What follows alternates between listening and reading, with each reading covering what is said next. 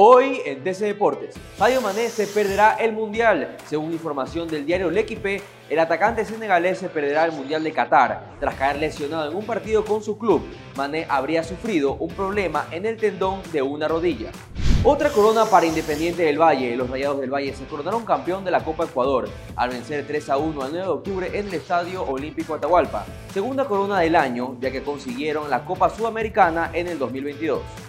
El Nacional se clasifica a la Copa Libertadores 2023. Tras la victoria de Independiente del Valle la noche de ayer, el club militar, por quedar tercero en el cuadrangular semifinal de la Copa Ecuador, consiguió la clasificación a la fase previa de la Copa Libertadores.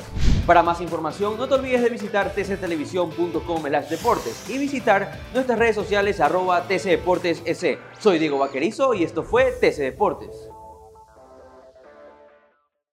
TC Podcast, entretenimiento e información, un producto original de TC Televisión.